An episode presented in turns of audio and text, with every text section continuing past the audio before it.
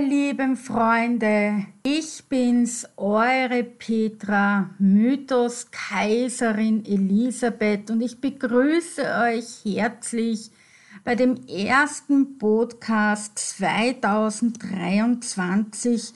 Ja, und ich muss mich entschuldigen, es hat jetzt tatsächlich zwei Podcasts nicht mehr gegeben im Jahre 2022 es war leider Gottes privat so viel los. Es ist sehr viel auf mich eingeströmt. Ich sag's, wie es ist. Ich hab's nicht geschafft. Dann bin ich leider Gottes auch noch krank geworden. Dann war ich zu Weihnachten im Urlaub, habe noch einen Weihnachtspodcast gemacht, habe ihn aber nicht mehr fertig schneiden können, bin zurückgekommen und dann war irgendwie Weihnachten vorbei. Also aufgehoben ist nicht aufgeschoben, nein, umgekehrt aufgeschoben ist nicht aufgehoben. Ihr bekommt in, ähm, ja, am Ende des Jahres mehr oder weniger. Und es war eine Lesung, Kaiserin Elisabeths Märchen waren das. Und ich präsentiere euch die einfach im Dezember 2023 und werde das einfach umbesprechen. Ja, ich werde euch heute auf eine Reise mitnehmen nach Meierling. Kronprinz Rudolf hat heute Todestag. Es wird heute ein bisschen ein längerer Podcast. Dafür möchte ich mich gleich einmal entschuldigen, weil normalerweise dauern die Podcasts immer so um die 45 Minuten. Das habt ihr euch einmal gewünscht. Heute aufgrund des brisanten Themas wird länger und Ebenfalls entschuldigen möchte ich mich für die Raschelei. Ich habe hier sehr viele Notizen vor mir liegen und dann habe ich eine Umfrage auf Facebook in der Gruppe gemacht. Ihr wollt ihn heute ungeschnitten haben, also deswegen sind heute Ms und Äs und Ja's drinnen wie im Grunde bei meinen Live-Videos und ich versuche mich zusammenzureißen, nicht so viele Äms und Ja's zu sagen, aber natürlich, wenn ich spreche, mir fällt das teilweise gar nicht auf. Aber ja, es, das ist schon das erste Jahr, seht ihr. Aber ich werde es versuchen, hier das äh, so wenig wie möglich zu machen und ich würde sagen, wir fangen an. Wie sage ich immer, wir beginnen am Anfang. Ja, Kronprinz Rudolf hat heute seinen 133.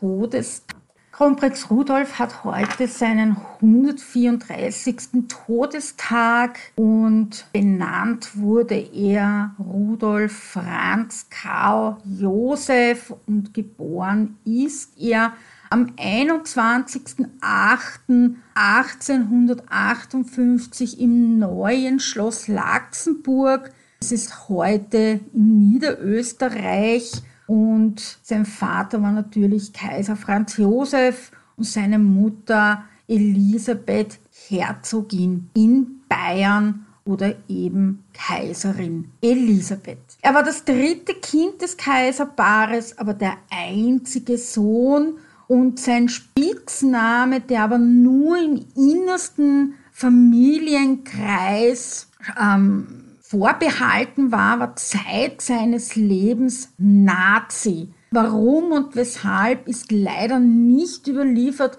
Das dürfte ihr aber nicht auf den, ja, also auf diese Zweite Weltkriegssache ummünzen. Es hat mit dem überhaupt nichts zu tun.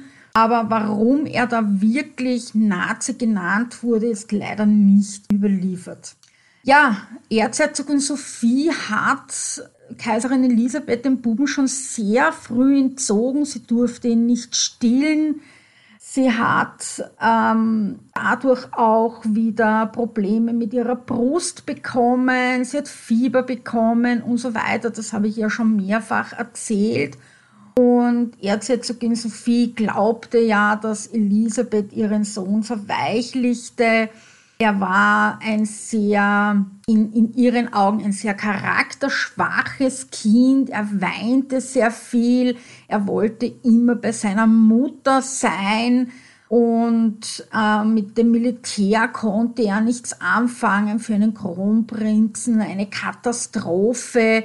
Er musste militärisch erzogen werden und deswegen hat sie ihr den Buben entzogen und als sie dann 1860, 61 nach Madeira gegangen ist und mehr oder weniger beinahe zwei Jahre nicht zurückgekommen ist, war das Verhältnis mehr oder weniger so entfremdet, dass sie Zeit ihres Lebens mit den Kindern Gisela und Rudolf nicht mehr sehr viel anfangen konnte, weil natürlich Sophie ihre Hand über die Kinder hatte. Trotz allem suchte Rudolf immer wieder die Nähe seiner Mutter und versuchte die Gunst von ihr zu bekommen und die Aufmerksamkeit. Nur als 1868 dann Marie Valerie geboren wurde, galt die ganze Aufmerksamkeit ihrer Tochter und Rudolf eiferte sehr und das passte wiederum Elisabeth nicht und somit begann eine Rivalität unter den Geschwistern. Und Valerie sagte später einmal, also sie kannte den Rudolf gar nicht, sie hat ihn erst viel später kennengelernt, sie hat ihn sehr geschätzt und sehr geliebt. Aber leider Gottes ging ihr der Rudolf immer sehr aus dem Weg, weil er immer sehr eiferte, weil die Valerie immer von der Mutter bevorzugt wurde. Sophie übergab dann den Buben Graf Kondrikurt und der quälte den Buben bis aufs Blut und hier spreche ich jetzt eine Triggerwarnung aus. Hier ist jetzt eine Kindesmisshandlung zu hören. Also diejenigen, die das nicht hören können, sollten jetzt bitte abdrehen. Er zehrte den kleinen Buben früh morgens mit Trompetenklängen aus dem Bett, ließ ihn bis zum Umfallen stehen und exerzieren. Er tränkte ihn mit Wasser, mit eiskaltem Wasser sogar. Er musste bei Wind und Wetter stundenlang exerzieren und Wache halten. Und eines der beliebtesten Übungen von Kondrekurt war, dass er den kleinen Buben um drei Uhr morgens aus dem Bett zehrte, ihn in den Leinzer Tierpark schliff. Und das ist doch von Schönbrunn einige Kilometer entfernt. Also das ist nicht gerade um die Ecke dort irgendwo aussetzte, wenn es nicht gerade der Leinzer Tierpark war, war es auch in Schloss-Schönbrunn in dem Park soweit, also entweder im Leinzer Tierpark oder im Schönbrunner Schlosspark. Dort setzte er ihn mitten in der Nacht Mutter seelenallein im Park aus und von diesem Anhaltspunkt, wo er den kleinen Buben, man muss sich vorstellen, er war fünf Jahre alt, vier Jahre alt, musste der kleine Bub mitten in der Nacht alleine das Schloss wiederfinden, also entweder Schloss Schönbrunn oder die Hofburg sogar. Und das ist natürlich für einen Vier- oder Fünfjährigen eine Mordsaufgabe, dass der Kleine natürlich vor lauter Angst geschrien hat und vor allem nach seiner Mutter kann man sich lebhaft vorstellen. Rudolf wurde immer kränker und blasser, er hat nicht mehr geschlafen, er hat sich vor Angst hat er wieder ins Bett gemacht und so weiter, er hat kaum gegessen, er ist immer dünner geworden. Und je mehr er hier Krankheiten gezeigt hat, umso mehr ist er von Kontrekurt getriezt worden. Und sein eigener Vater nannte ihn Kepiro, also so auf die Art, ähm, ja, der, der, der, der, kleine Sohn ist nichts wert. Also Kipil, Krepil sagen wir heute. Also wir haben es ein bisschen umgenannt. Das heißt nichts anderes, als dass dieses Kind nichts wert ist. Äh, Krepil ist eigentlich ein sehr, sehr dünner Mensch, ähm, der kaum das wiegt, was er, was er, was er anzeigt. Ja. Und ja, es ist auch so, dass er das Kontrekurt ihn auch zum Beispiel nach Leinz schleifte. sich hinter einer Mauer versteckte und dann schrie, ein Wildschwein kommt und, und Nachschau hielt, wie sich der kleine Bub verhielt. Und der schrie natürlich vor lauter Todesangst und wartete ab und ähm, machte das nicht wie ein Mann, so nach dem Motto, und stellte sich dem Wildschwein oder versuchte nach Hause zu laufen oder wie auch immer, sondern schrie wie am Spieß nach seiner Mutter und Kontrekurt hatte nichts anderes zu tun, als hell aufzulachen und ihn natürlich auszulachen, was er nicht dafür ein Weichling ist. Ja.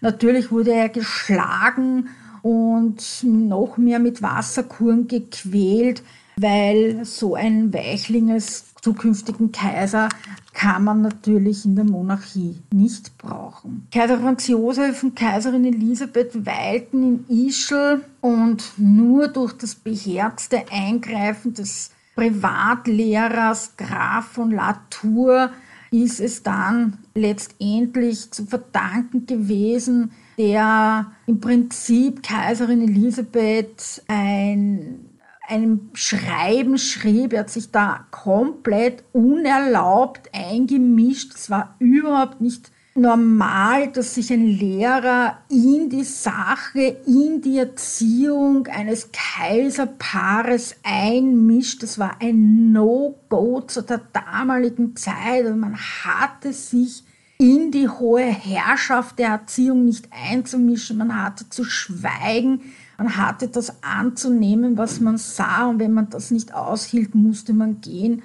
Und er aber schrieb tatsächlich der Kaiserin einen Brief und als die das las, stürmte sie wutentbrannt zum Kaiser und in Ischl verfasste sie tatsächlich ihr berühmtes Ultimatum.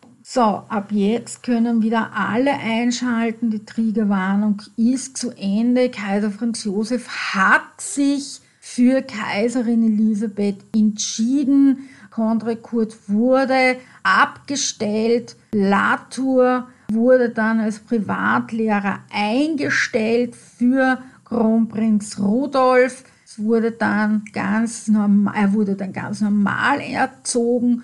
Nur leider Gottes in den drei Jahren, wo Country Kurt äh, mit Kronprinz Rudolf gearbeitet hat, hat er ihn so dermaßen vernichtet, dass das Zeit seines Lebens an ihm genagt hat. Ihr dürft eines nicht vergessen. Es gab damals noch keine Psychotherapie von psychischen Krankheiten, wusste man überhaupt noch nichts. Von Traumabewältigung wusste man noch nichts. Von posttraumatischen Störungen wusste man noch nichts. Also das alles gab es noch nicht.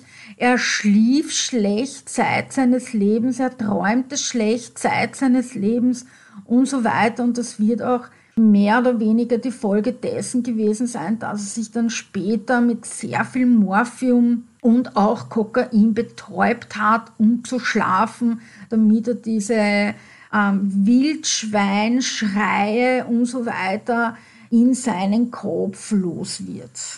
Es war aber leider Gottes das einzige Mal, dass sich seine Mutter für ihn in Wirklichkeit einsetzte. Es war dann nie wieder der Fall.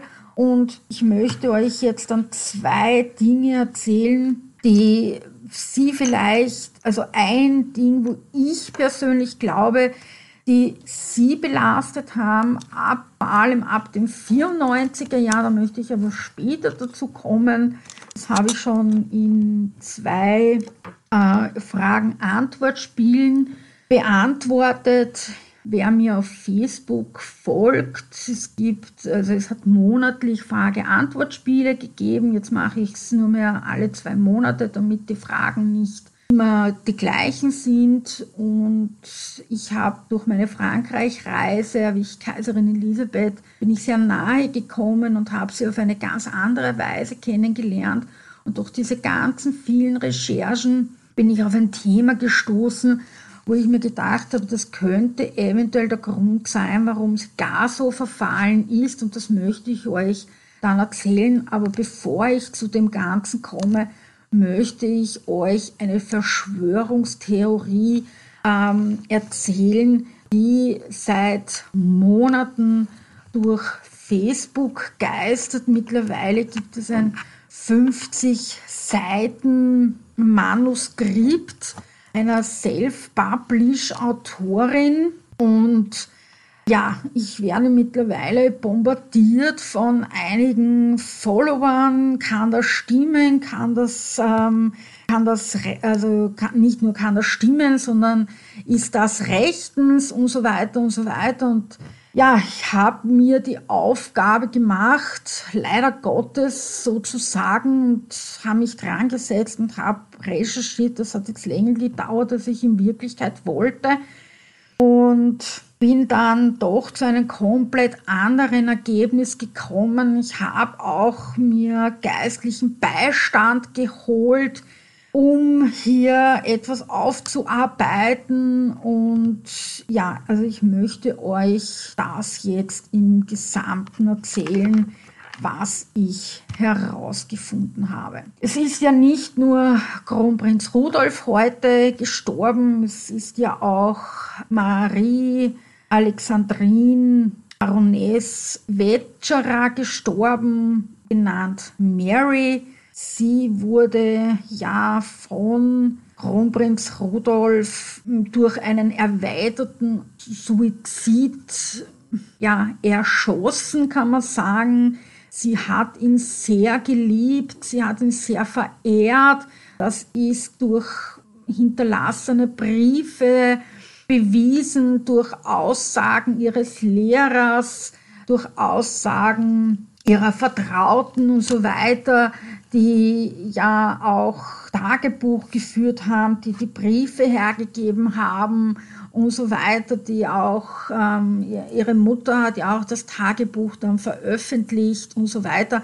Also es ist tatsächlich bewiesen, dass die Mary Sie hat alle möglichen Schnipsel, die es von Kronprinz Rudolf in den Zeitungen gegeben hat, hat sie ausgeschnitten und in ein Album geklebt. Also sie hat ein eigenes, ja, Fanalbum kann man beinahe sagen, geführt über den Kronprinzen. Sie wollte ihn unbedingt kennenlernen.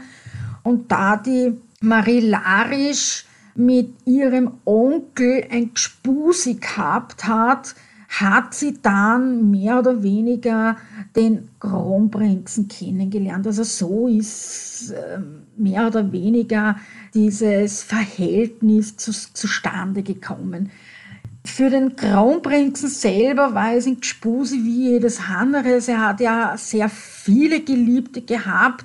Er war sehr unglücklich in seiner Ehe. Er konnte mit der Stefanie von Belgien oder mit der Kronprinzessin Stephanie ja so gar nichts anfangen. Sie selbst hatte dann zu dieser Zeit auch schon einen Geliebten gehabt, das war ihre große Liebe. Nur zu dieser Zeit war er noch gebunden. Sie hatten die gemeinsame Tochter Elisabeth Marie, genannt Erzi oder Erschi.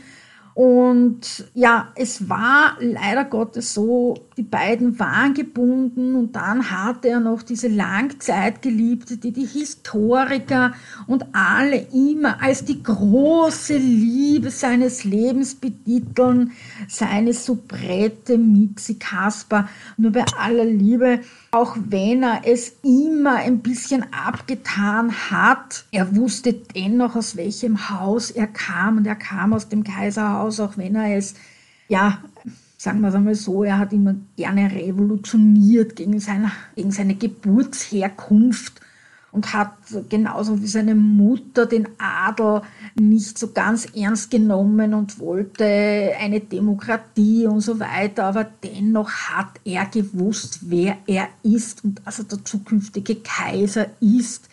Er hätte keine Soubrette, ist nichts anderes als eine Hure. Es ist nur ein schönerer Ausdruck, der heute leider Gottes nicht mehr verwendet wird, aber ich finde das Wort Soubrette sehr schön. Die Mitzi war sicherlich eine sehr loyale Person, sie war auch sehr hübsch, aber sie war halt eine käufliche Dame und sie war natürlich nicht nur für Kronprinz Rudolf da, sie war auch für andere Herren da. Natürlich hat er ihr Schmuck geschenkt Und er hat ihr auch Geld gegeben. Er hat ihr sogar im Testament etwas hinterlassen, dass sie sich dann ein Haus hat kaufen können und ein schönes Leben hat machen können. Sie hat sich dann sogar von ihrer Tätigkeit zurückgezogen. Sie hat nie irgendetwas über diese Affäre erzählt. Sie hat kein Tagebuch geführt. Sie hat die gemeinsamen Fotos verbrannt. Sie hat die Briefe verbrannt. Also sie hat alles vernichtet, was die beiden in irgendeiner Weise verbunden hat. Also sie war unglaublich loyal. Die Polizei hat sie mehrfach vernommen, als sie dann gestorben ist letztendlich tatsächlich einen Tag vor ihm, aber einige Jahre später, haben die Poliz hat die Polizei Stein für Stein, Brett für Brett ihre Wohnung auseinandergenommen, um zu schauen, ob sie irgendetwas hinterlassen hat von Kronprinz Rudolf und es war nichts da, außer Schmuck und noch ein bisschen Bargeld. Aber dennoch würde ich jetzt nicht behaupten, dass sie die große Liebe war, weil er hätte sie nicht zur Kronprinzessin machen können. Das wäre einfach nicht möglich gewesen. Was wahr ist, dass er sie gefragt hat, ob sie mit ihm in den Tod gehen möchte und zwar wollte er das beim Husarentempel beim Mödling machen. Sie hat abgelehnt, hat sogar noch die Polizei verständigt und die haben sie für verrückt erklärt. Und weil die Mitze nicht mit ihm in den Tod gegangen ist, hat dann schließlich und endlich die Meere gefragt. Aber mehr war die Meere für ihn nicht. Also es war keine große Liebe dahinter zumindest nicht von ihm, es war eine Begleitperson in den Tod. Man kann das so ein bisschen behaupten, dass er vielleicht feige war. Ja, und besagte Autorin meint nun herausgefunden zu haben, dass es im, in der Datenbank von unserer lieben Frau zu den Schotten einen Taufbucheintrag gibt zu einem unehelichen Kind, das soll ein Sohn sein, welches die Mary Wetscherer geboren hat. Und der Vater ist der Kronprinz Rudolf. Also man muss sich das jetzt vorstellen, die Mary Wetscherer ist schwanger geworden vom Rudolf. Das hat keiner bemerkt, neun Monate lang. Er war aber noch verheiratet heißt, er hat während der Ehe mit der Stefanie ein uneheliches Kind mit der Mary gezeugt und dann ist dieses Kind auf die Welt gekommen, soll ein Sohn sein und laut dieser Autorin ist äh, Kaiserin Elisabeth auch noch die Taufpatin dieses Kindes. Und dann geht die abstruse Geschichte auch noch weiter. Ein Restaurator in der Kapuzinergruft, der nicht näher benannt wurde, hat ihr erzählt, dass ein einziger Sarg in der Kapuzinergruft leer ist. Und das soll ausgerechnet jener von Kronprinz Rudolf sein, weil er hat einige Tage vor dem Mord in Meierling ein Schiff nach Amerika genommen. Dafür hat sie Karten gefunden, Schiffspassagen, Karten. Und drei Tage nach dem Mord und Selbstmord mit, also an Kronprinz Rudolf und Mary, ist die Mary auf ein anderes Schiff gestiegen und ist nach Amerika nachgefahren und die beiden liegen in Amerika begraben und haben dort ihren Sohn aufgezogen. Gleichzeitig behauptet sie aber, dass Kaiser Franz Josef der Vater von Mary Wetscherer ist. Auch das will sie beweisen können, weil insgesamt zehn Monate ihr Mann Albin Wetscherer nicht anwesend war und somit kann er nicht der Vater sein. Und einige Autoren ja natürlich behaupten, Kaiser Franz Josef hätte ein Techtelmechtel mit der äh, mit der Helene Wetscherer gehabt, also mit der Mutter von der Helene. Und ich habe das schon einmal in einem Blogbeitrag, habe ich schon einmal die Gegendarstellung ähm, geschrieben. Nur ja, mit dem Regieren hapert halt. Und ich habe schon einmal erzählt, dass sehr viele Historiker voneinander abschreiben. Und auch hier ist das halt der Fall. Einer schreibt vom anderen ab und auch hier in diesem 50 Seiten Werk fehlt natürlich eine Literaturliste nach der anderen. Es sind insgesamt nur drei Bücher aufgelistet. 50 Bücher über Meierling will sie besitzen. Drei sind aufgelistet. Also, ja, also ich erzähle euch jetzt kurz die Geschichte über die Affäre von Helene und Kaiser Franz Josef und wie es zur Zeugung von Mary Wetscherer kam. Ich lese euch das vor, wie ich das geschrieben habe, weil ich glaube, anders geht es nicht. Ich kann das gar nicht anders sonst ähm, erzählen. Kaiser Franz Josef soll ein Verhältnis mit Helene Paldazzi, besser bekannt als Helene Freifrau, Freifrau von Wetscherer gehabt haben. Geschichte dazu liest sich so. Zeitpunkt der Beziehung war das Jahr 1850. Franz Josef war gerade einmal 20 Jahre alt. Auch diese Affäre verbot Erzherzogin Sophie sofort und Helene, die Zeit ihres Lebens den Drang hatte, vom Kaiserhaus anerkannt zu werden, soll eine Abfertigung von sage und schreibe drei Millionen Kronen bekommen haben. Allerdings war Helene Baldazzi bzw. verheiratete Wetscherer selbst reich und brauchte das Geld nicht. Was also der Grund, was war also der Grund, warum sie so viel Geld bekommen hatte? Drei Millionen Kronen sind immerhin 56 Millionen 201.370.000 Euro. Sehr großzügig für einen so sparsamen Menschen wie Kaiser Franz Josef war. Noch dazu als junger Kaiser, wo er noch vor allem auf die Gunst seines Onkels Ferdinands angewiesen war. Denn auch wenn dieser kein Kaiser mehr war, das ganze Geld und somit das gesamte Vermögen verwaltete dieser bis zu seinem Tod.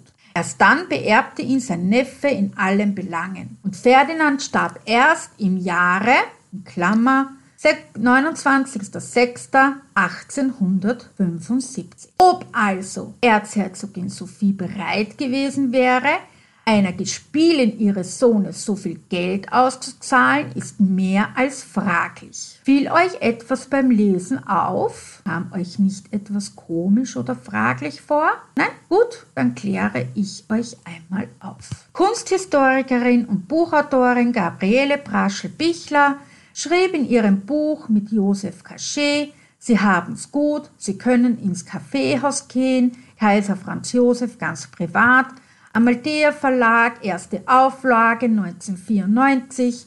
Kaiser Franz Josef soll mit Helene Paltazzi, besser bekannt als Helene Wetscherer, eine Romanze, bekannt, eine Romanze gehabt haben. Der Kaiser war 20 Jahre alt und seit zwei Jahren Kaiser. Nach dem Ende der Liebesgeschichte soll Helene eine Abfertigung von drei Millionen Kronen erhalten haben. In ihrem Buch Kaiser Franz Josef ganz privat, Sie haben's gut, Sie können ins Kaffeehaus gehen, Amaldea Verlag, dritte Auflage 2005 heißt es, zuvor trifft er in dem Buch Katharina Abel, zu der ich noch komme. Einige Jahre später lernte Franz Josef Helene Paldazzi, spätere Baronin Wetscherer, Mutter der Mary Wetscherer, kennen und lieben. Romanze dauerte nicht lange, sie soll der Dame aber eine Abfertigung von drei Millionen Kronen eingebracht haben. Zu dieser Zeit gab es keine Kronen, sondern Gulden. Und bei aller Liebe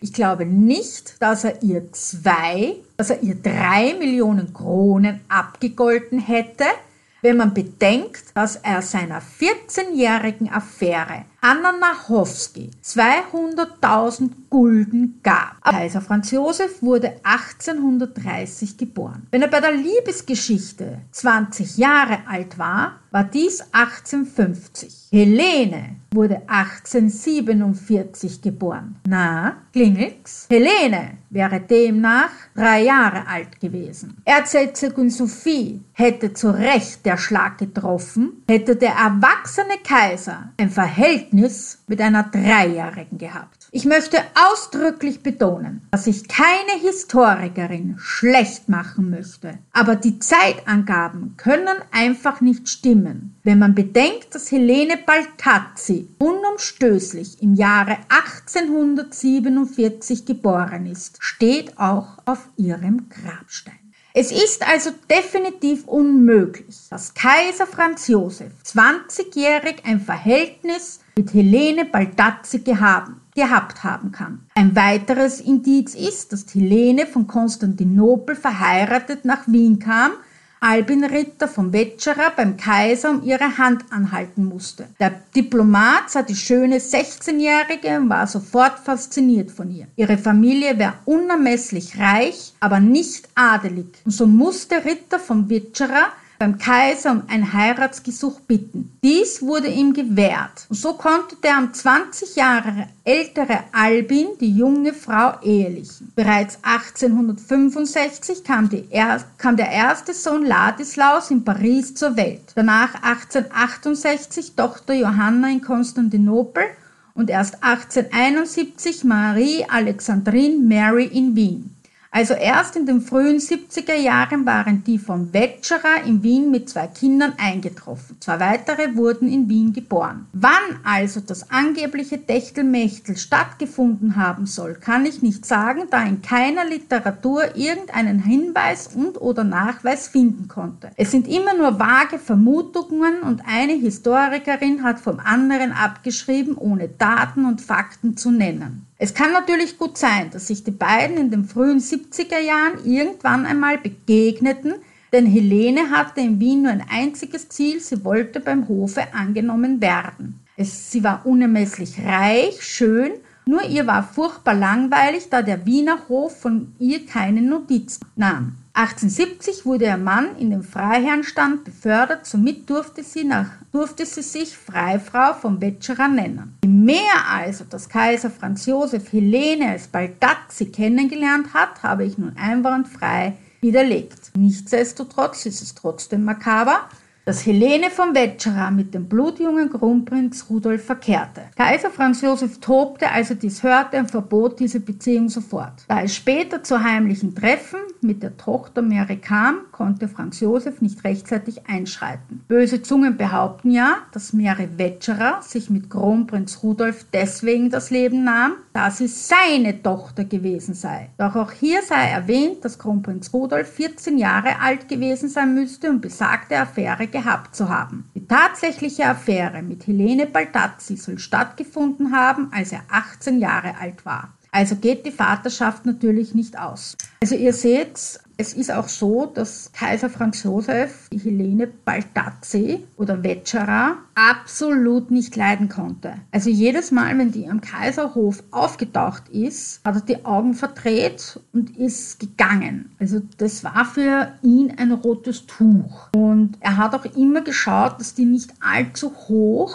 im Kaiserhaus was wird. Und es hat ihm auch überhaupt nicht gepasst, dass die Brüder mit der Kaiserin verkehren und dass die so viel mit ihr geritten sind. Also ich bin der Meinung, dass hier keine Affäre mit dem Kaiser stattgefunden hat und dass er auch nicht der Vater sein kann. Also das ist der größte Schmarrn, den es gibt. Und jetzt überlegt einmal, er ist der Vater von der Mary. Und da zeugt der Kronprinz Rudolf mit seiner Halbschwester ein Kind und flieht mit dem Kind und mit seiner Halbschwester nach Amerika. Also er zieht quasi sein, was ist es dann? Sein, sein Bruder auf, oder? Also was, was, was ist eigentlich, also die zwei sind Halbgeschwister und dann zieht er seinen eigenen, ich weiß gar nicht, wenn die Geschwister ein Kind kriegen, was, was, was ist man dann? Ich, ich weiß das gar nicht. Das, also Inksucht auf alle Fälle. Also ich verstehe manche Gehirnwindungen nicht und dass man das aufschreiben kann. Ja? Aber gut, es geht noch weiter. Fakt ist, im, im besagten Schreiben geht es so weit, dass es heißt, die Glasfenster von Meierling erzählen die Wahrheit über Rudolfs Verbleiben. Ich habe mir das Ganze näher angeschaut und die Autorin beschreibt jetzt, dass sie in Meierling war, dass sie die Glasfenster einmal fotografiert hat und dass sie dann zwei Bücher gelesen hat, wo die Autoren das so geschrieben haben. Also kein Hinterbliebener hätte das in irgendeiner Weise aufgeschrieben. Die Glasfenster erzählen die Wahrheit. Also das haben die Autoren in irgendeiner Weise dann erfunden von diesen Büchern. Und sie hat sich dann diese Glasfenster näher angeschaut, hat sich diese Heiligen, die da abgebildet sind, runtergeschrieben und hat dann zum Recherchieren angefangen. Und ich habe hinterher recherchiert und jetzt erzähle ich euch, was sie herausgefunden hat und ich erzähle euch, was ich herausgefunden habe und dann macht ihr euch bitte ein eigenes Bild. Die Glasfenster von Meierling. Insgesamt sind es, insgesamt sind es sechs Fenster und beginnen tut es mit dem St. Euphrasia Fenster und sie beschreibt, dass man ja früher im 19. Jahrhundert auf der einen Seite mussten die Damen sitzen und auf der einen Seite mussten die Herren sitzen. Nur wir befinden uns in einem Frauenkloster, in einem Schweigekloster und ja, also Fakt ist, sie beschreibt jetzt die Fenster auf der rechten Seite und die Fenster auf der linken Seite und will herausgefunden haben, dass das jetzt eine Verschwörung bedeutet, dass die einen Heiligen auf dieser Seite abgebildet sind oder stehen oder eingemauert sind und die anderen Fenster auf der anderen Seite sind. Also drei, drei. Wir fangen mit dem ersten Fenster an. Sankt Euphrasia. Für sie ist das die Schutzheilige der Prostituierten und der gefallenen Mädchen. Ähm, der Namenstag ist der 24. April und gleichzeitig ist das die Hochzeit von Elisabeth und Kaiser Franz Josef und der Gedenktag ist für sie eben der 24. April und folgendes ist von mir recherchiert. St. Euphrasia ist eine Heilige aus Indien.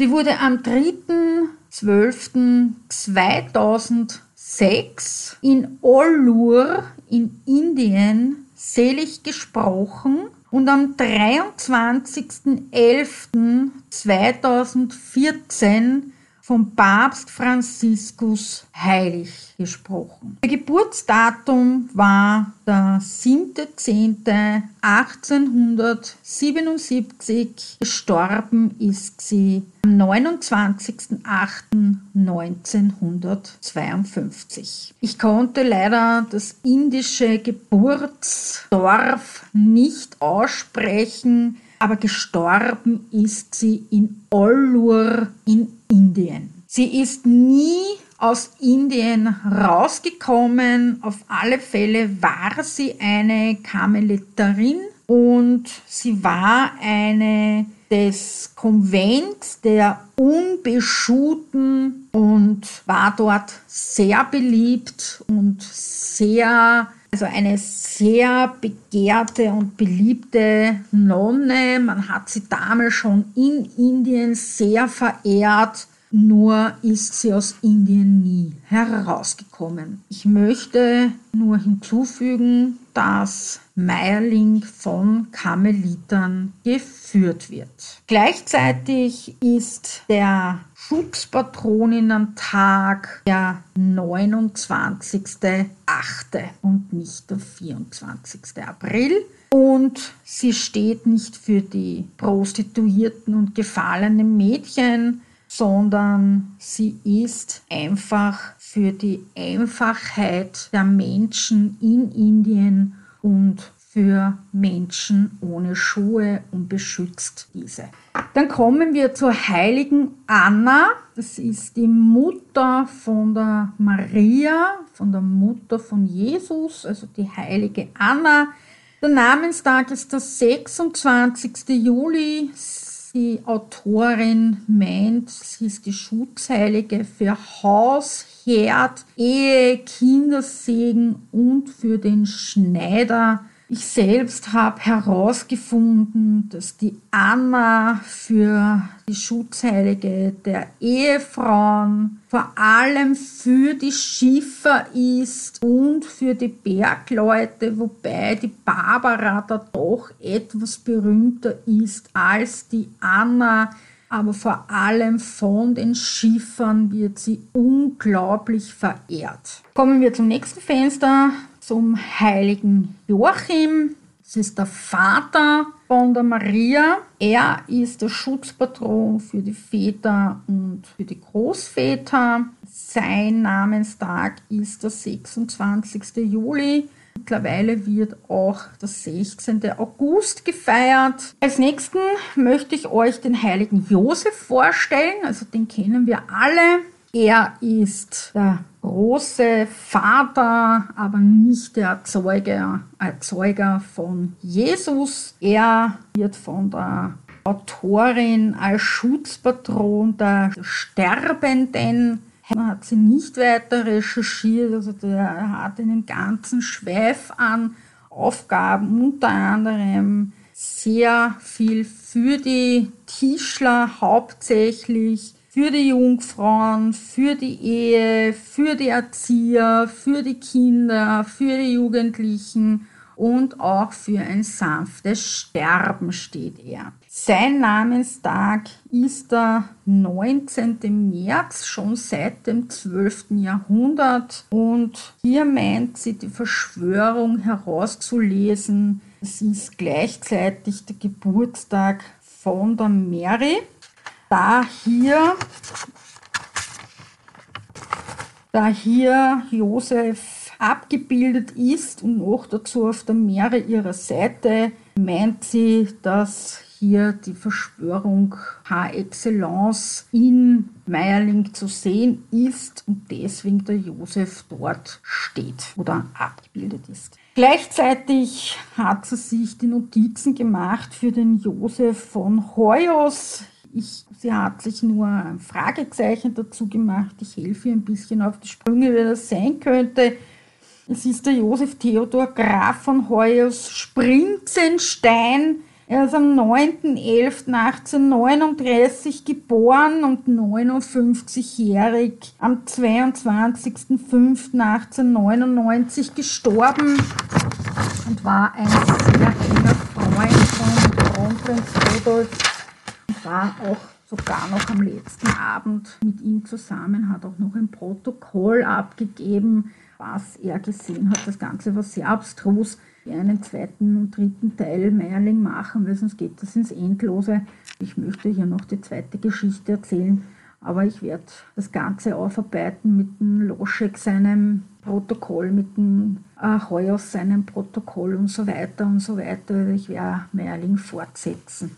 Und dann ist noch der heilige Hubertus abgebildet. Natürlich, es war ein Jagdschloss. Kronprinz Rudolf ist unglaublich gerne auf die Jagd gegangen, wie alle Habsburger. Es gibt keinen Habsburger, keinen männlichen Habsburger, der nicht auf die Jagd gegangen ist, der kein Jagdschloss besessen hätte. Es wird auch kein Jagdschloss geben und nicht irgendwo ein Hubertus-Bild ein Hubertus-Statue, ein Hubertus-Glasfenster eingebaut gewesen ist. Und hier meint sie ebenfalls eine Verschwörung herauszulesen, weil immerhin muss ja das für den Kronprinz Rudolf stehen. Ich habe Folgendes für euch als der heilige Hubertus, gleichzeitig der Märtyrer für Rudolf, Schutzpatron der Jagd. Das könnte für den Hausherrn stehen. Sie meint, der Namenstag ist der 8. November, der Namenstag ist der 3. November. Und ganz abstrus wird es wieder beim heiligen Johann Nepomuk. Also da ist da ist auch wieder eine ganz lustige Story dahinter. Sie hat herausgefunden, dass er ähm, angerufen wird, also der Schutzheilige ist, für Hilfe erbeten bei Wasser- und Reisegefahren, äh, bei Verleumdung, Gefahr der Ehre, Diskretion und Verschlagenheit. Und deswegen ist er dort ein gemauert in der Kirche, weil immerhin sollen seine Freunde Diskretion wahren, sie sollen ihn nicht verleumden und die Gefährdung der Ehren äh, wahren, weil immerhin ist er ja desertiert und so weiter. Und ich habe Folgendes herausgefunden über den heiligen Johann Nepomuk. Er steht zwar für diese ganzen Sachen, die hier aufgelistet sind, nur wenn man nur das Negative rausfiltert, kann man das Ganze natürlich aufbauschen als Verschwörungstheorie. Nur das Ganze kann man auch ganz anders rauslesen. Also er ist erstens einmal der Hauptheilige für die Pfarrer fürs Beichtgeheimnis. So fängt schon einmal an, wir sind in einem Kloster. Dort ist auch ein Pfarrer. Wir sind in einem Schweigekloster und dort müssen die Damen oder die Nonnen jeden Tag beten für den Kronprinzen und natürlich auch schweigen und beichten und so weiter. Er ist der Schutzpatron der Priester. Und er galt in der Barockzeit, also war er mehr oder weniger zwar nicht offiziell genannt, aber in der, in der Barockzeit war er für die Habsburger der Staatsheilige gleichhin und immerhin haben die Habsburger mit der Maria Theresia ihr Reich so richtig gefestigt. Es hat zwar mit Kaiser Rudolf oder Maximilian begonnen, aber mit Maria Theresia haben sie es gefestigt. Das war die Barockzeit und sie war sehr gläubig und hier wird wahrscheinlich der Johann Nepomuk vor allem im Volksmund Nepomuk genannt, sein Schutzpatronfenster bekommen haben. Sie hat sich wieder Notizen gemacht. Das ist der den Johann Nepomuk Wilczek oder Hans Wilczek genannt. Er war gleichzeitig ein Polarforscher ein großer Verehrer von der Schratt. Er ist am 7.12.1837 geboren und am 27.01.1922 gestorben. Und unter anderem kennt ihr ihn durch die sehr witzige Geschichte, die habe ich schon erzählt und die habe ich auch schon niedergeschrieben. Ja, durch ihn haben wir die wunderbare Geschichte niedergeschrieben bekommen. Er hat die Szene in Salzburg unabsichtlich mehr oder weniger beobachtet, wie Kaiserin Elisabeth und Kaiserin Eugenie von Frankreich sich die Waden mit einem Maßband abgeglichen haben, wer die dünneren Waden haben. Er war das. Ja, also 45 bekannte Persönlichkeiten haben diese Fenster gestiftet. Und für sie ist das nichts anderes, als dass es die falschen Fenster sind, die dort hängen.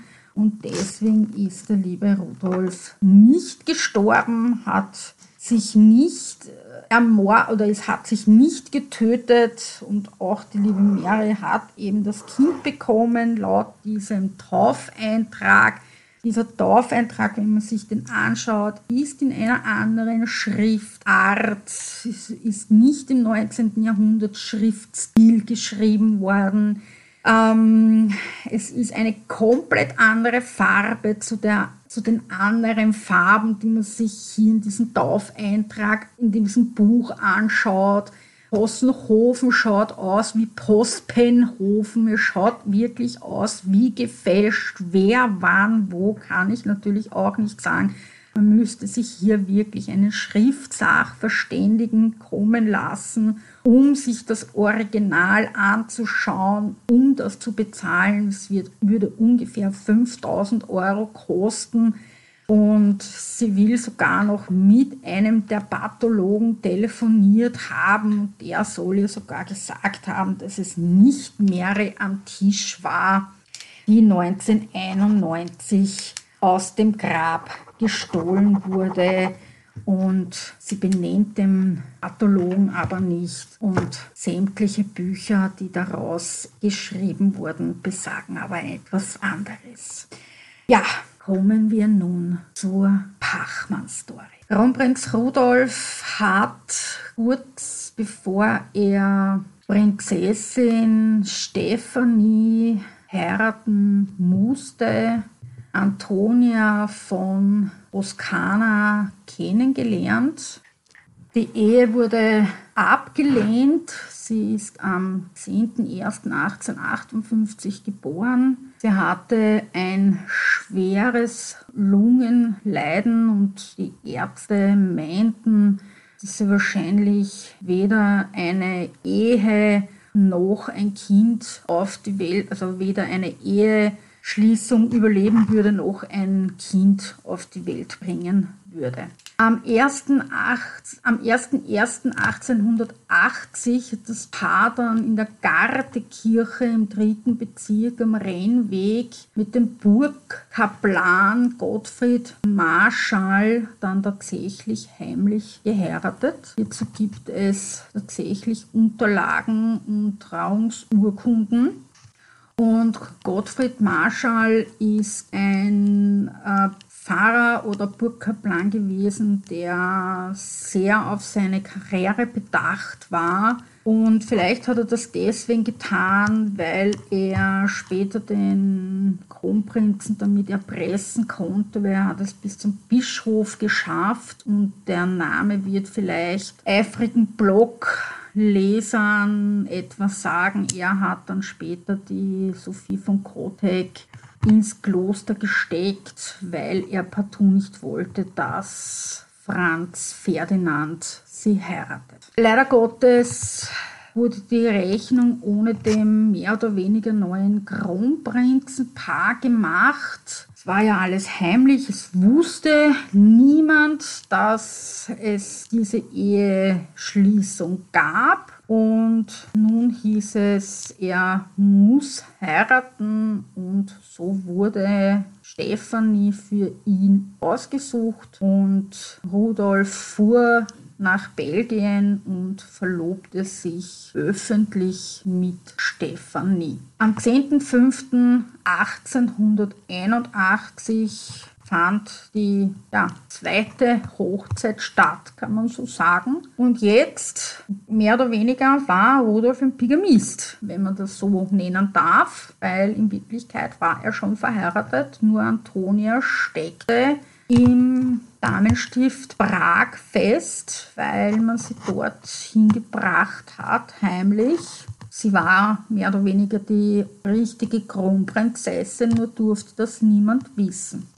Kronprinz Rudolf fuhr mit Stefanie ebenfalls nach Prag und führte dort heimlich die Ehe mit der Antonia weiter. Die Ehe galt als sehr glücklich. Er war sehr verliebt in die Antonia, er liebte sie über alle Maßen. Und es geschah natürlich, wie es geschehen musste. Sie wurde schwanger. Und jetzt geschah es natürlich auch bei der Stefanie. Auch sie wurde schwanger. Nur leider Gottes war Antonia wirklich sehr, sehr krank und sie musste zur Kur. Und am 7.3.1883 kam in der Villa Felicia in Cannes mehr oder weniger, ich setze es jetzt unter Anführungszeichen, Kronprinz Karl Rudolf zur Welt. Gleichzeitig kam am 2.9.1883 im Schloss Laxenburg Erzherzogin Elisabeth Marie, genannt Erzi oder Erschi, zur Welt. Und jetzt geht der ganze Krimi weiter. Fünf Wochen nach der doch sehr schweren Geburt für die arme Antonia starb ihm seine große Liebe Kronprinz Rudolf. Und jetzt stand er mit einem heimlich gezeugten Kronprinzen da und mit einer hochschwangeren Kronprinzessin. Und jetzt hat er nicht gewusst, was er machen soll, weil es war kurz vor der Niederkunft von Stephanie und er hatte ein Baby und eine tote Kronprinzessin, von der keiner wissen durfte. Was soll er machen? Also fuhr er nach Wien zu seiner Mutter und beichtete ihr alles. Die tote Kronprinzessin ruht in der Kapuzinergruft. Man will es nicht glauben. Erzherzogin Antonia, Maria Antonia von Toskana ruht in der Kapuzinergruft. Und der kleine Sohn wurde dann auf Geheiß von Kaiserin Elisabeth dem Rittmeister Heinrich von Pachmann übergeben, da seine Frau Marie den Sohn Robert vor kurzem verloren hatte. Und er wurde mehr oder weniger, oder dieses Paar wurde auserkoren, den Kronprinzen Karl Rudolf zu erziehen. Ausbaldowert wurde das Ganze zwischen Kaiserin Elisabeth, Kronprinz Rudolf und ihrem Kämmerer Johann Werth, der im 15. Bezirk in der Heidmanngasse 4 wohnte. Und er brachte die Pachmanns zur Kaiserin und mehr oder weniger gab es eine Audienz. Und hier wurde das Kind dann übergeben und Dokumente unterschrieben und die Dokumente sollten so verwahrt werden, dass sie nie wieder auftauchen. Die Karl Rudolf wurde in Robert umbenannt, sodass es nicht auffiel und so nach dem Motto, der verstorbene Robert Pachmann stand wieder von den Toten auf und so wurde er wieder quasi von seinen Eltern als Robert erzogen. Rudolf war mit diesem Tag an oder von diesem Tag an nicht mehr derselbe. Er wurde depressiv, er wurde traurig, er sprach kaum noch, er fing an, wirklich sich jede Frau zu nehmen, die ihn wollte. Er hatte unzählige Geliebte. Er betrog Stephanie bei jeder sich bietenden Gelegenheiten. Ähm, hier kam jetzt auch Mitzi Kasper ins Spiel, hier kam jede Frau ins Spiel, die ihm begegnete. Er handelte sich eine Geschlechtskrankheit ein nach der anderen. Eine konnte behandelt werden, die andere nicht. Also das, das war ein Spiel mit dem Tod, kann man sagen. Er nahm zur späteren Zeit dann Morphium ein, er nahm Opium, also was ihm in die Finger kam, nahm er, um seine Schmerzen zu betäuben. Aber auch Kaiserin Elisabeth wurde stiller. Sie wurde, sie war nicht mehr so leutselig. Sie wurde immer Sie reiste viel, sie war mehr unter ihren Hofdamen Festetitsch und Ferenczi. Sie, sie war nicht mehr mit diesem Tag an so freudig, wie es mal war. Später steckte er sich mit Gonorrhoe an und wurde zeugungsunfähig, steckte damit Stephanie an. Die konnte dann keine weiteren Kinder mehr bekommen. Das war mehr oder weniger dann auch das endgültige Ehe aus. Stefanie hasste ihn unbändig dafür. Mehr oder weniger den Rest habe ich dann schon erzählt und in den frühen Morgenstunden des 30.01. ertönten in Meierling zwei Schüsse mit Hilfe erste, also das erste erschoss er Mary Wetscherer und mit Hilfe eines Spiegels, den er an sich nahm, das könnt ihr mal ausprobieren, nehmt einen Spiegel, nehmt nur eure Finger und versucht einmal mit einem Spiegel, mit einem zweiten Spiegel und versucht euch selbst in den Kopf zu schießen mit einer, quasi mit den Fingern und mit der Pistole, so wie es er gemacht hat, das funktioniert. Und äh, kurz hintereinander, dass diese Schüsse fielen, und dann waren beide tot. Und dann war Kaiserin Elisabeth ab diesem Zeitpunkt nicht mehr dieselbe. Und hier beginnen immer wieder die Fragen, warum? Also dieses Frage-Antwort-Spiel, was ich vorher erwähnt habe eingangs. Und hier sage ich immer,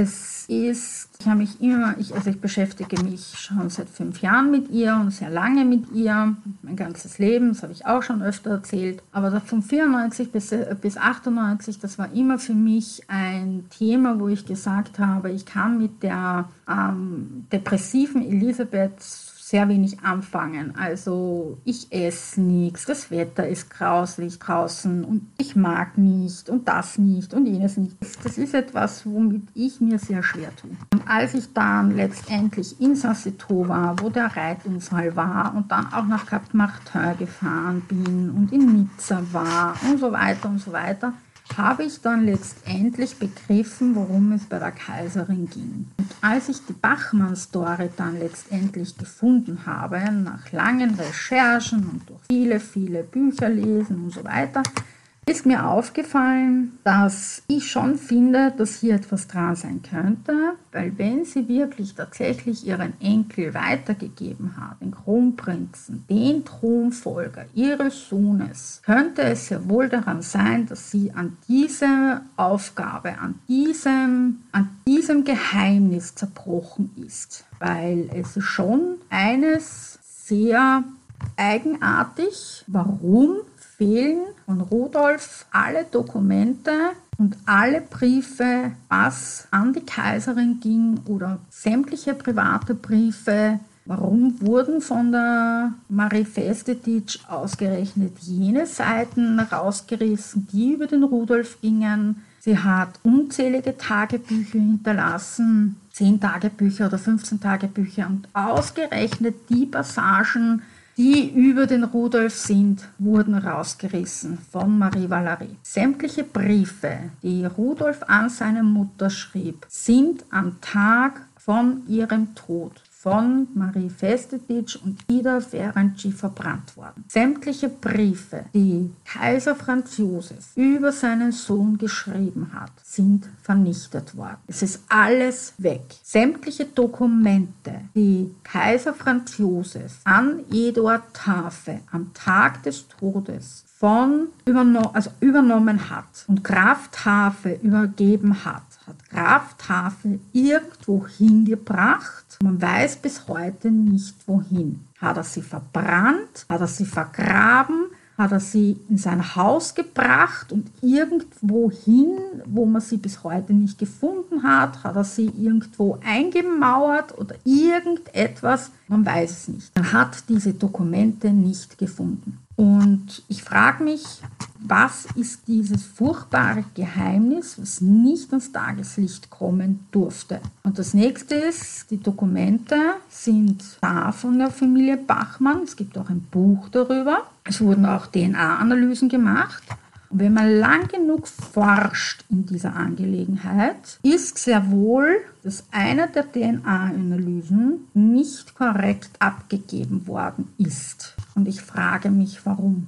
Und das ist jetzt wirklich keine Verschwörung von mir, sondern es ist Material, was man tatsächlich nachlesen kann und auch finden kann. Und da muss ich schon sagen, ähm, wieso sind hier so viele Dinge verbrannt worden, vernichtet worden. Ich gehe sehr wohl davon aus, dass Kronprinz Rudolf Selbstmord begangen hat. Ich gehe auch davon aus, dass Mary mit Selbstmord begangen hat, also erweiterten Selbstmord. Das, von dem, da, da lasse ich mich nicht abbringen. Aber ich gehe von keinem Kind von den beiden aus. Das ist absoluter Blödsinn. Aber dass hier vielleicht eine andere große Liebe im Spiel war und dass vielleicht Kaiserin Elisabeth an einem Geheimnis von sich selbst oder an sich selbst, nicht von sich selbst, Entschuldigung, ähm, erstickt ist. Sie war kinderlieb. Das ist eine Mehr, dass sie das nicht war. Und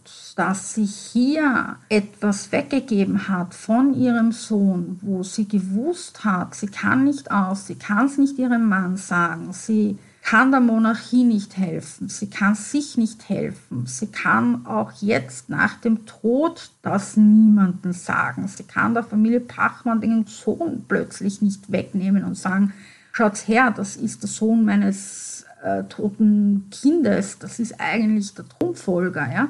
Und dass sie daran erstickt ist. Und ab 94 ist es ja dann mit ihr ganz bergab gegangen. Dann hat sie nicht mehr gegessen, ist auf 46 Kilo abgemagert und so weiter und so weiter. Und da sage ich persönlich, ist es deswegen gewesen, weil Bestetic und Ferencin nicht mehr bei ihr waren und sie nicht mehr halten konnten. Ferenczi und Festetic waren über 30 Jahre bei ihr. Die drei waren eine Einheit. Das sind wie die besten Freundinnen für euch. Und auch wenn sie Hofdame und Vorleserin waren, man redet anders, wenn man sich so gut, so genau kennt als eine junge Hofdame und eine ältere Kaiserin, sage ich jetzt einmal, 56, 60. 60 war die ehemals Starei bei ihr. Und die Starei wird nicht mit ihr so gesprochen haben wie die Festetic und die Ferenczi. Niemals. Und die Festetic, die hat schon drum Ton drauf gehabt. Die hat schon geredet mit ihr, dass sich die Balken bogen haben. Sie hat zwar immer einen Respekt gehabt vor ihr und hat sie auch immer sehr respektvoll angesprochen, aber es ist immer bei ihr so gewesen, dass sie ihr die Wahrheit ins Gesicht gesagt hat. Und das hat die Kaiserin auch gemocht, weil die Kaiserin hat von Anfang an gesagt, wenn sie mir was zu sagen haben, dann sagen sie mir ins Gesicht. Das ist auch überliefert. Und ich glaube, das hat der Kaiserin dann gefehlt die letzten vier Jahre. All das wird dann gewesen sein, ja Majestät, nein Majestät, selbstverständlich Majestät. Das machen wir Majestät und natürlich Majestät und hin und her Majestät. Das, so wird das gewesen sein. Und bei der Festetic und bei der Ferenczi wird das halt anders gewesen sein. Jetzt essen sie was Majestät und ich schaue dem nicht mehr länger zu Majestät und ähm, nach, dem, nach dem Marschieren wird jetzt gegessen und äh, nichts, nur drei Orangen und ein Schluck Milch. Und da wird jetzt ordentlich gegessen, Majestät, weil noch mehr Hunger, schauen wir uns nicht mehr an. Und so wird das, so wird das dann gewesen sein. Auf 46 Kilo ist sie bei der Ferenczi und bei der Festetic nie abgemagert. Das ist nicht überliefert und das ist auch nie der Fall gewesen. Weil die Majestät hat immer gegessen, während dem Reiten, während dem Marschieren und so weiter. Also nachher hat sie immer gegessen. Das ist auch überliefert. Da gibt es Menükarten und so weiter. Gibt es Tagebucheinträge wird genug gegessen. Ja? Das ist auch alles eine Mehr. Ich alles noch aufarbeiten, macht sich keine Sorgen. Um zum ein Ende zu kommen. Ja? Und das glaube ich sehr wohl, dass sich hier an diesem Thema erstickt ist. Sie konnte es niemandem sagen. Sie durfte es niemandem sagen. Sie hat es mit ins Grab genommen. Und das haben viele mit ins Grab genommen, zum Beispiel auch Miana. Miana war Maria Annunziata, Erzherzogin Maria Annunziata, die Tochter von Karl Ludwig, Erzherzog Karl Ludwig und, und von Marie-Therese von Braganza oder Marie Erzherzogin Marie-Therese, also die Ehefrau von Erzherzog, ähm, Erzherzog Karl Ludwig. Wir haben ja zwei Töchter gehabt, die Maria Annunziata und die Elisabeth Amalie. Und die Miana mochte ja der Kaiser Franz Josef sehr gerne, hat ja auch zum Beispiel den Karl und die Zither zusammengebracht, war auch dann nach Marie-Therese die erste Frau, im Reich. Und Kaiser Franz Josef hat sie dann ins Meierling-Drama eingeweiht, hat die Wahrheit gesagt. Miana hat es nicht aufgeschrieben und hat es nicht weitererzählt, hat es in keinem Brief erwähnt und gar nichts und hat das Geheimnis mit ins Grab genommen. Also was muss man erzählen, um das dann verschweigen. Denkt mal drüber nach. Und jetzt wünsche ich einen schönen Abend. Meierling 2 folgt. Ich hoffe, die Folge hat euch gefallen. Ich wünsche euch einen schönen Abend. Bin gespannt auf eure Meinungen. Servus und Baba. Bis zum nächsten Mal. Eure Petra.